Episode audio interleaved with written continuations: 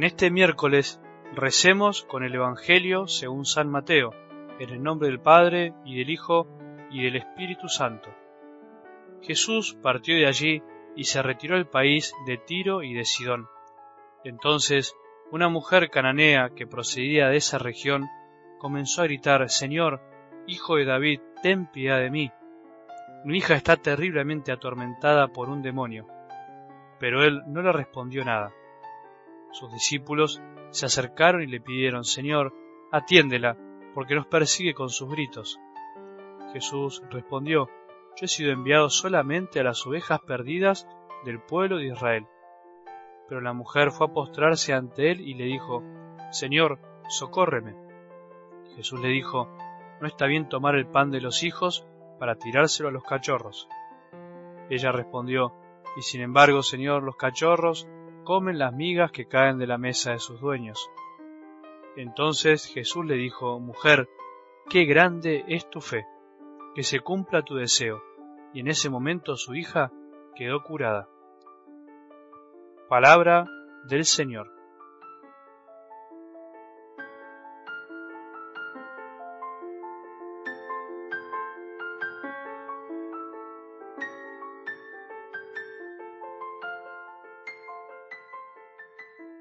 Cuánto trabajamos por aquellas cosas que soñamos y anhelamos, cuánto esfuerzo ponemos en cosas que son buenas y nos hacen bien, que nos hacen crecer y progresar, pero al mismo tiempo nos podemos preguntar, ¿trabajamos por las cosas que no perecen?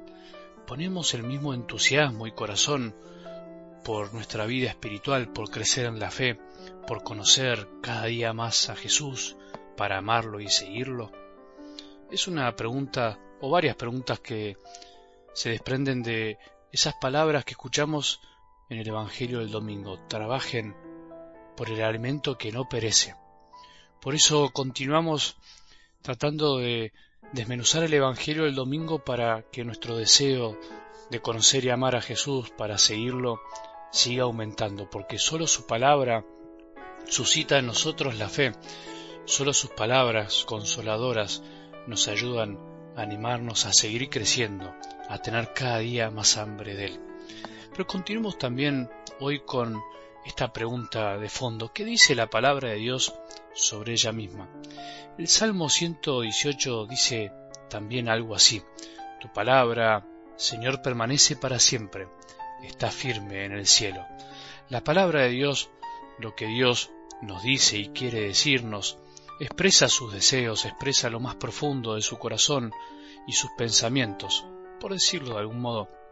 Aunque vos y yo no lo comprendamos siempre o vayamos comprendiendo de a poco lo que Dios piensa y siente, el pensamiento de Dios, su amor son eternos, permanecen para siempre, no cambian por un capricho como nos pasa a nosotros. Dios no miente jamás, dice verdades que lentamente se van cumpliendo en la historia de la humanidad y en nuestra historia. Acordémonos de esto, la palabra de Dios permanece para siempre y está firme en el cielo, está firme en todos lados, en toda la creación. Y de algo del Evangelio de hoy quería que imaginemos esta frase, o que la digamos una vez más para nosotros, que la escuchemos una vez más. Mujer, qué grande es tu fe, qué grande es la fe de esta mujer. Pensemos en esta afirmación. Primero Jesús estaba en tierra pagana, o sea, en un lugar donde no creían en el Dios único de Israel, donde no esperaban ningún Mesías ni salvación que podía provenir de él. Lo segundo es que pensemos que esta mujer empezó a gritar, de algún modo molestó, algo bastante incómodo, ¿no? Qué incómodo es cuando alguien nos grita alrededor, tan incómodo que los discípulos de algún modo se la quieren sacar de encima, Atendela, Señor, porque nos persigue a los gritos, le piden, parecido a lo que podemos hacer a veces nosotros en la iglesia sin darnos cuenta cuando miramos de reojo algunas personas que aparecen después de mucho tiempo o que no conocen mucho nuestra comunidad o la fe. ¿No nos pasa eso a veces? Como que nos queremos sacar de encima a las personas que nos molestan o que no las conocemos tanto. Y lo tercero es que Jesús le aclara a esta mujer que él vino primero a los hijos de Israel.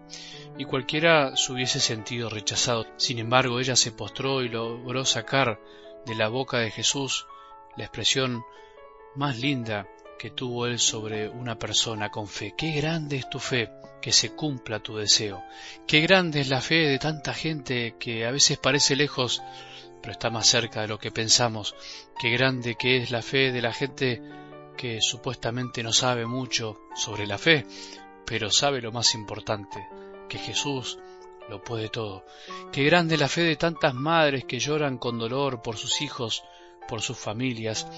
Qué grande que es la fe de esta mujer del Evangelio que nos enseña a todos, nos enseña a los que decimos tener fe y muchas veces en realidad no la tenemos tanto, no la tenemos demasiado dormida o mucho en la cabeza y poco en el corazón. Y también creo que puede enseñarte a vos que estás escuchando y que por momentos no te crees tan cerca de Jesús, pero cuando te acercás, te acercás en serio con todo el corazón. ¿Cuánta gente se acerca poco, pero cuando se acerca, se acerca bien, se acerca con mucha fe, mucho más que la que tenemos a veces los que decimos estar cerca. ¿Cuál es la clave de esta gran mujer pagana, pero con mucha fe, que se conformaba con lo que le daban, se conformaba con las migajas y como se conformaba con poco lo recibió todo. No le importaba no ser del pueblo elegido. A veces nosotros que creemos que tenemos todo, muchas veces podemos no tener nada. Tengamos cuidado si estamos cerca, aprendamos a admirarnos de la gente que está lejos pero que tiene mucha fe. Y también abramos los ojos porque por ahí vos que crees que estás cerca y yo también, nos damos cuenta que no estamos sintonizando con el corazón de Jesús, que quiere que todos se acerquen y que jamás podemos rechazar a alguien que a los gritos pide acercarse a Él. Pidamos también nosotros cosas con todo el corazón. Es como esta mujer gritando. Todos tenemos que pedir a veces a los gritos cuando necesitamos que el corazón de Jesús se abra de par en par para darnos lo que necesitamos. Qué lindo que es creer que Jesús nos puede dar todo. Que tengamos un buen día y que la bendición de Dios, que es Padre misericordioso, Hijo y Espíritu Santo, descienda sobre nuestros corazones y permanezca para siempre.